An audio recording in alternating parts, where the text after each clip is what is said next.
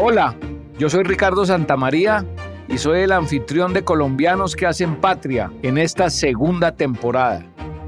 Tenemos empresarios de muchos sectores. Están en el campo agropecuario, restaurantes, confecciones, pioneros en sostenibilidad y mucho más. Con ellos profundizamos en estos temas y encontramos muchas respuestas que inspiran a los colombianos.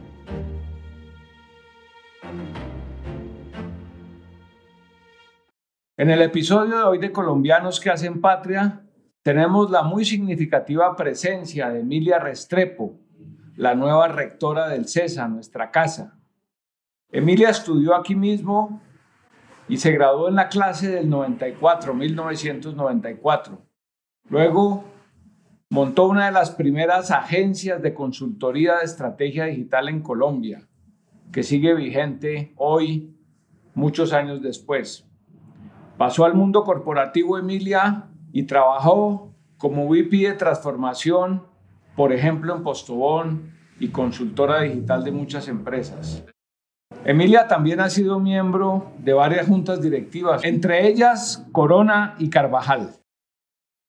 Y a mí me gusta arrancar con algo muy concreto que nos centra rápidamente en lo que queremos explorar y es eh, eh, en las empresas en las cuales tú serviste como miembro de la Junta o como vicepresidente en general, y si quieres particularizar alguna, perfecto, les fue o están hoy, después en este periodo ya de pospandemia, están hoy mejor, igual o peor, y por qué? Muchas gracias y adelante. Pues eh, de las empresas en donde soy miembro de junta directiva, de Accenture, que fue mi trabajo previo a donde estaba, y yo creo que el mismo Postobón, yo creo que están hoy mejor que antes de la pandemia. Y no solamente lo hablo en términos económicos, porque eso tiene algo que ver de una manera muy importante con eh, el carácter del colombiano y es su capacidad de resiliencia y la reactivación económica del país eh, ha sido algo impresionante. Y, si bien aún tenemos unos niveles de desempleo muy preocupantes y tenemos eh, unas coyunturas que nos preocupan desde el punto de vista de inflación, estamos en un año electoral, una cantidad de cosas, la capacidad de reincorporarnos y de arrancar nuevamente eh, en general para todas las industrias ha sido algo asombroso a nivel mundial lo que ha sucedido en Colombia.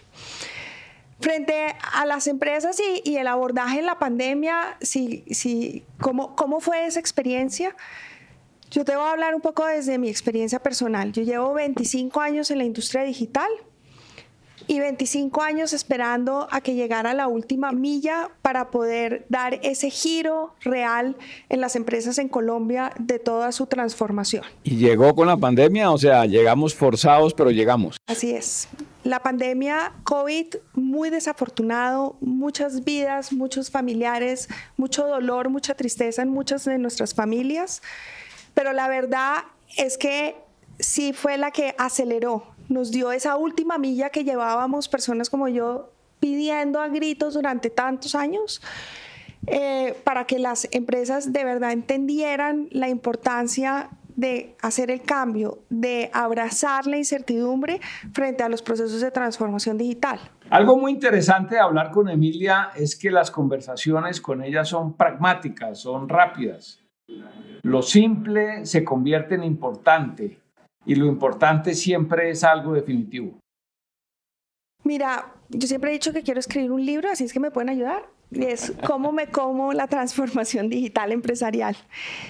Eh, es tan complicado como uno lo quiera hacer, pero al final yo resumo transformación digital en una frase y es hacer la vida de las personas más fácil.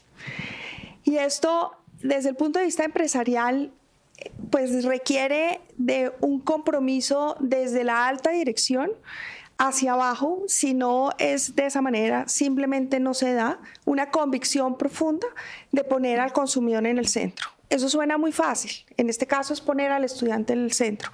Eso suena muy fácil y porque además muchas veces he oído la respuesta, pero si eso llevo haciéndolo toda mi vida.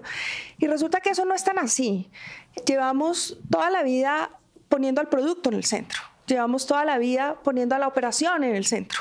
Y después... A las utilidades. A las utilidades en el centro. Y después miramos eso cómo se, el consumidor se tiene que adaptar a todo eso. Hoy, y lo que pone el mundo digital, ya, hago un paréntesis, es que lo que trajo la revolución, la cuarta revolución industrial, al final del día fue lo que traen todas las revoluciones. A mí nada me gusta más que la historia. Es un grito de libertad, uno más. Y es la libertad de nosotros como individuos de tomar la rienda en nuestras vidas para decidir cuándo, en dónde, cómo y a qué horas. Y eso es lo que la tecnología, cada uno de nosotros con todos los celulares que tenemos aquí encima de estas mesas, nos dio como posibilidad. Entonces las empresas se vieron forzadas a tener que adaptarse a esa nueva realidad. Y la verdad es que la transformación se resume en hacer la vida de las personas más fácil, alineando al interior de las organizaciones esa visión de poner al consumidor en el centro a través de la alineación de la visión, los procesos y la cultura. Lo más difícil para las organizaciones es la transformación cultural que se requiere. Normalmente pensamos que las transformaciones digitales se pueden comparar con lo que son y lo que han sido siempre empresas como Rappi o Uber. Pero lo cierto es que transformar digitalmente a una empresa con otras tradiciones, con largas tradiciones, no es fácil. Hay fricciones que nacen precisamente en los cambios de modelo que se dan al interior de la cultura empresarial de esa compañía.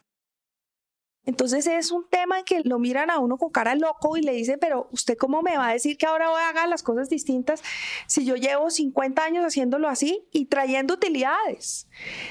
Pero resulta que si no lo hacemos, la supervivencia de nuestras organizaciones está en juego. Y por eso es que tenemos que dar ese salto que pues es para muchos casi que un vacío. Digamos que en Colombia, en las empresas, pues hay muchas. Están los pure players de los procesos de transformación, que pues los usamos todos los días. Los Ubers, los Airbnbs, eh, los Rappis, todos estos son nuevos modelos que nacen de ese entendimiento profundo de las necesidades de nosotros como consumidores y de poner al consumidor en el centro. Y esos son esos modelos que nacen digitales, que nacen como un modelo ya eh, transformado, digámoslo así, como un pure player. Pero también, y lo que para mí ha sido eh, mi trabajo a lo largo de estos 25 años es acompañar a las empresas de muros y ladrillos y acompañar a las empresas tradicionales a dar ese giro, a dar ese cambio. Yo creo que en Postón hicimos un trabajo maravilloso en donde eh, algo que para mí fue muy valioso es ese entendimiento de cómo cuando la alta dirección está convencida de que hay que dar el cambio y de la oportunidad que hay de ser honestos en lo que significa poner al consumidor en el centro. Esto es como, como una bola de nieve que va creciendo y la organización entera va cambiando. Una lección importante que vemos es que cuando hay procesos de transformación digital, es importante decir y pensar que son imperfectos, prolongados en el tiempo. Son cambios que generan resistencia, y hay momentos muy difíciles en estas transiciones. No es simplemente que yo digo, me voy a transformar digitalmente y al día siguiente está hecho. No, al contrario, son procesos que llevan tiempo y requieren mucho manejo. Sodimac. Home Center si ustedes van a Home Center, la experiencia hoy en las tiendas es muy distinta. La experiencia en la compra en línea, el esfuerzo que se ha hecho, todavía queda mucho trecho, o sea, todavía se cometen errores, todavía hay muchas oportunidades de mejora. Pero el cómo se ha mezclado, porque es que esto no es ni ahora todo digital ni todo análogo, sino cómo se ha mezclado esa virtualidad con la presencialidad y cómo lo que de verdad el concepto de cómo hacer la vida de las personas más fácil es una realidad de apuño en el día a día en Sodimac. Y no importa con quién hable uno al interior de Home Center, siempre están con esta visión de mi consumidor está en el centro. Siempre hay una buena palabra, una disposición al servicio, cómo están buscando una solución, cómo la tecnología la están usando para facilitar ese servicio, cómo un representante de ventas en el almacén tiene un celular a través del cual está conectado con los otros almacenes para dar respuestas de manejos de inventarios, cómo puede uno llegar a las pantallas y poder hacer compras en línea desde los almacenes, pero además viviendo las experiencias de lo que podría hacer, cómo se ven las cosas en mi casa, cómo online yo puedo comprar persianas y puertas a la medida de lo que necesito. Entonces, para mí eso ha sido una verdadera transformación de cómo nos están haciendo la vida más fácil, pero culturalmente el proceso que se ha hecho es increíble.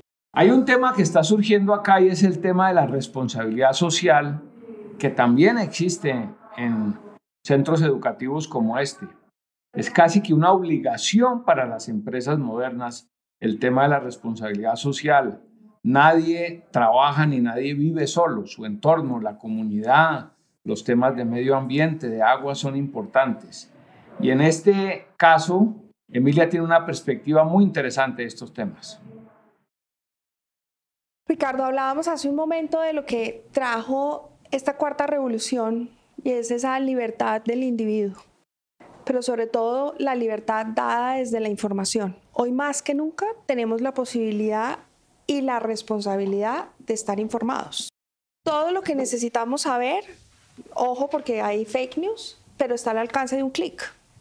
Y eso ha hecho que todos estos jóvenes que están aquí son mucho más conscientes de lo que éramos nosotros, de lo que significa el cuidado del planeta, de lo que significa la sostenibilidad, de lo que significa la alimentación sana y saludable, de lo que significan una cantidad de cosas en las que nosotros ni pensábamos, porque si no nos las enseñaban, pues ni nos enterábamos.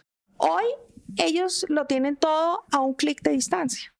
Entonces, definitivamente este cambio cultural se da precisamente porque hoy, como tenemos tanta información, nosotros los individuos somos los que estamos exigiéndole a las empresas a usar menos plástico, a ser mucho más equilibrados en el cuidado del planeta, a ser mucho más responsables socialmente.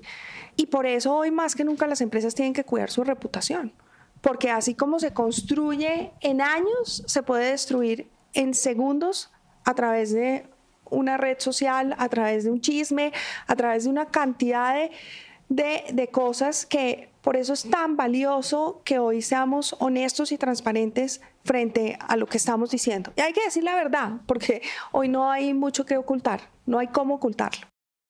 Yo creo que en Colombia y en particularmente en las empresas donde he trabajado son muy responsables socialmente desde el punto de vista de, su, de sostenibilidad. Siempre han eh, tenido una una visión de que es muy importante cada vez ir mejorando toda esta experiencia. Entonces, eh, ¿cómo pasamos de, tanto uso de plástico a uso de vidrio? ¿Cómo eh, un Carvajal está pasando de todo el modelo de empaques de plástico al cartón eh, para todo lo que es food services? entonces, yo creo que es difícil no encontrar algún ejemplo en estas grandes empresas que nos estén dando lecciones de cómo eh, hay que transformarse no solamente desde el punto de vista de la tecnología, sino también el ser responsables con el ambiente, ser responsables con lo que se está haciendo. Lo mismo con el resto de temáticas, por ejemplo, la de ambiente, sociedad y gobernanza, tan en boga hoy mismo.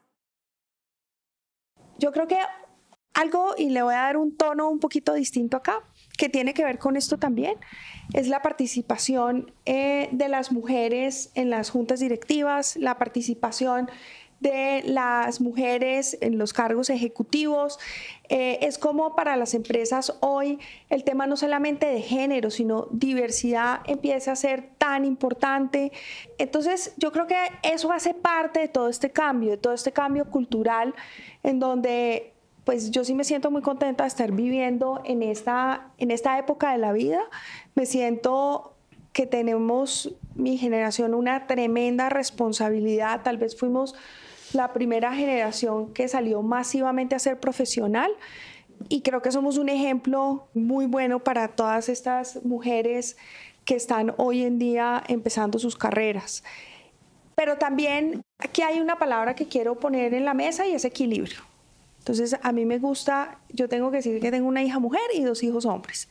Entonces, eh, tengo que lograr ese equilibrio entre ellos y por eso mi obsesión no solamente ha sido educar una hija independiente, autónoma, sino también educar hijos hombres distintos que sean capaces de tener una relación y un abordaje con sus parejas diferentes y que tengan los unos y los otros tantas oportunidades de una manera totalmente equitativa. Me llamó mucho la atención, Emilia, esto que, que has mencionado varias veces, que es el tema del cambio cultural. Digamos, el eje de la transformación digital, así lo entiendo yo hasta ahora, eh, más que un cambio tecnológico es un cambio cultural. Así es. Ese cambio cultural, digamos, mirando la estructura de una empresa, Postobón o cualquiera otra, la junta directiva, los, el presidente y el comité ejecutivo, los directores, los empleados, ¿en dónde se ve más claramente ese cambio cultural o en todos? ¿O quién es el que está jalonando? ¿Cuál es la locomotora en las empresas que tú conoces de ese cambio cultural?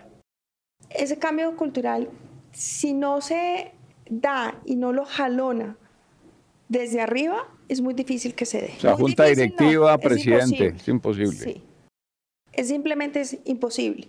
Lo, eh, yo he sido consultora casi toda mi vida y lo veo en aquellas compañías en donde tomaron realmente la decisión de hacer esta transformación, de, hacer todo este paso de arriba hacia abajo, es en donde realmente se ha logrado.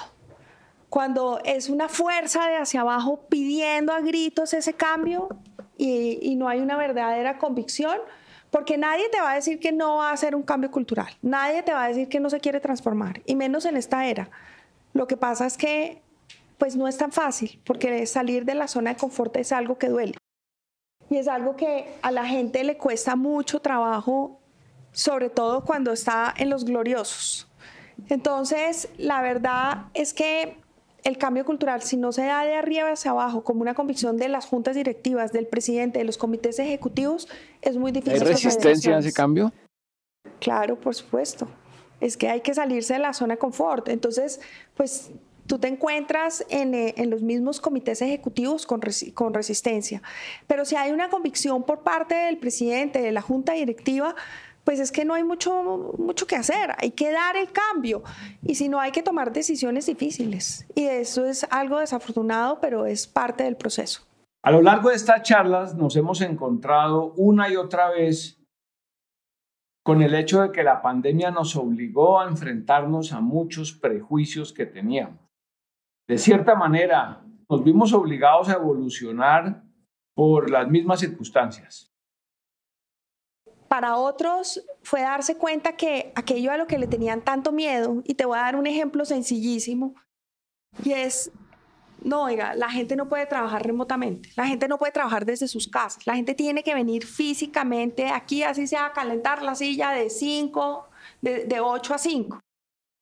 Y de repente se dieron cuenta que, que eso no era necesario, que la gente podía trabajar desde sus casas y que trabajaba bien y que trabajaba mejor y que muchas veces incluso se lograba mayor eficiencia y era mucho más eficaz. ¿Y la gente será que es más feliz?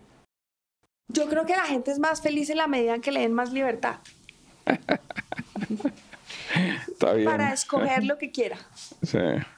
Y desde el punto de vista de, digamos, de juntas directivas o de un comité ejecutivo en una empresa, estos cambios llegaron, digamos, no solamente forzados por la situación, tú lo acabas de decir, para sobrevivir, para, para digamos, tomar un, camino y volver a vender, en el caso de los restaurantes, los domicilios, etcétera.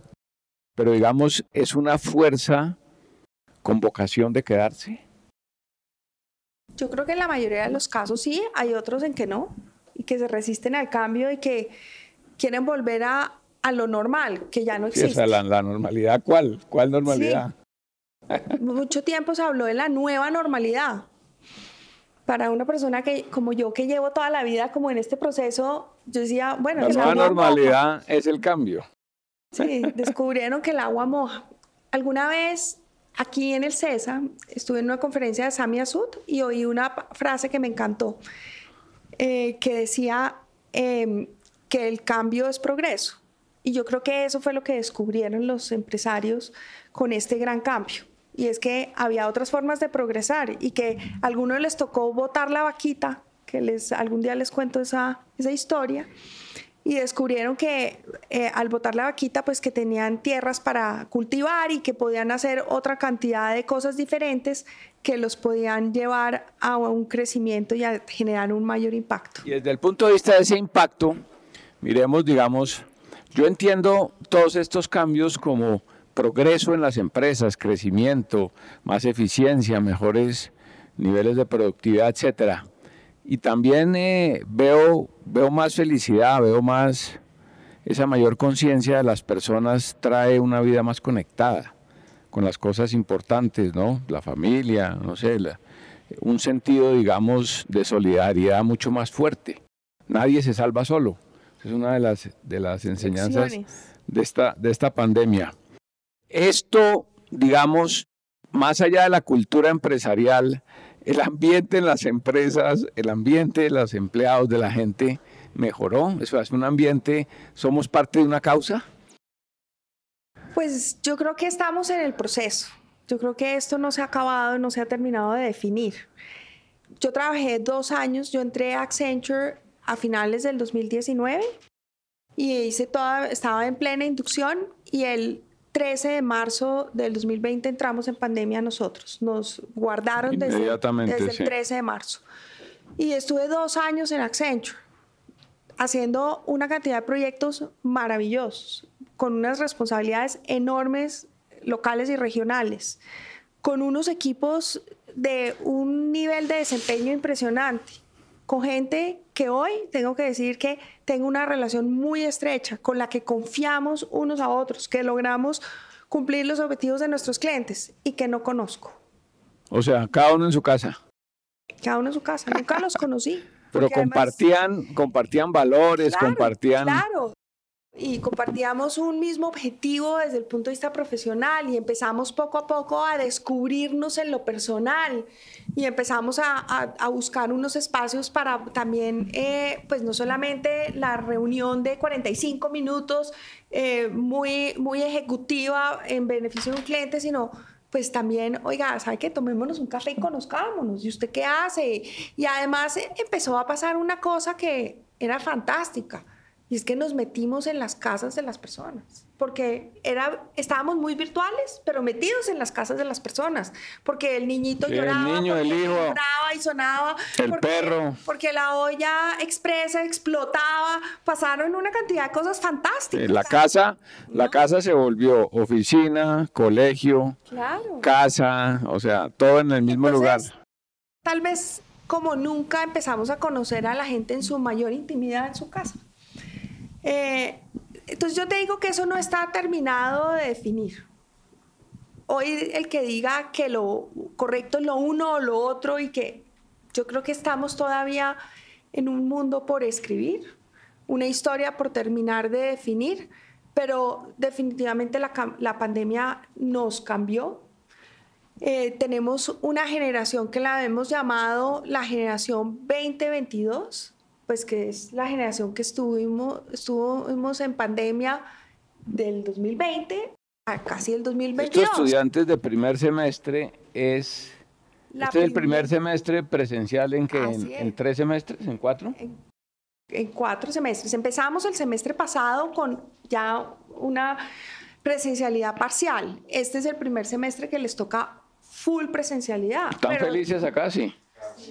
Pero todos ustedes se graduaron del colegio y sus últimos años lo hicieron en la casa. En la casa. No tuvieron prom. Eso es otra experiencia. No, estos sí tuvieron prom. Ustedes sí tuvieron promo, ¿no? Sí, sí. Los que están hoy en cuarto semestre. No lo tuvieron. No, se, se, graduaron del colegio en, en, pandemia, entraron a la universidad en pandemia. O sea, eh, a ellos sí les tocó complejo. Pensando en estos, en estos jóvenes de primer semestre del CESA, va esta pregunta. ¿Qué les dirías tú? La revolución digital es una de las principales revoluciones de las empresas hoy en curso. Digamos, no solo por el tema eh, de lo que trae en cambios de la empresa, sino en cambios de comportamiento humano, cambio, cambios de comportamiento de las personas. ¿Cómo se preparan ellos para esto? Cuando vayan a trabajar en 3, 4, 5 años y empiecen su vida laboral. Bueno, pues esa es una de nuestras obsesiones dentro del CESA y aquí tal vez me toca hablar del CESA y tal vez la mía principal y es cómo desde pregrado y llevado a posgrados y a formación ejecutiva, pero sobre todo en pregrado, cómo les empezamos a dar herramientas para que cuando salgan al mundo laboral sepan cómo aprovechar el uso de estas tecnologías, el uso de estas herramientas. Entonces, pues ya en algunas materias está, pero se va a empezar a, incorporar aún más temas de R y Python en matemáticas financieras, en estadísticas. Vamos a empezar a incorporar más temas de analítica en los temas de mercadeo, porque lo que tenemos es la responsabilidad de entregar a los estudiantes todas las herramientas para que cuando salgan a hacer lo que quieran ser, porque eso es lo que les permite estudiar una carrera como administración de empresas, imagínense, yo he estado toda mi vida en el mundo de la tecnología y no soy ingeniera, yo soy administradora de empresas. Entonces, pues tengan la mayor capacidad y competencias desarrolladas alrededor del uso de estas herramientas necesarias para que su vida laboral sea lo más fácil posible. Por eso precisamente estamos tan emocionados, diría yo, de contar con Emilia como rectora, porque siempre hemos creído y lo creemos que la transformación digital no es una opción, es un camino hacia el progreso.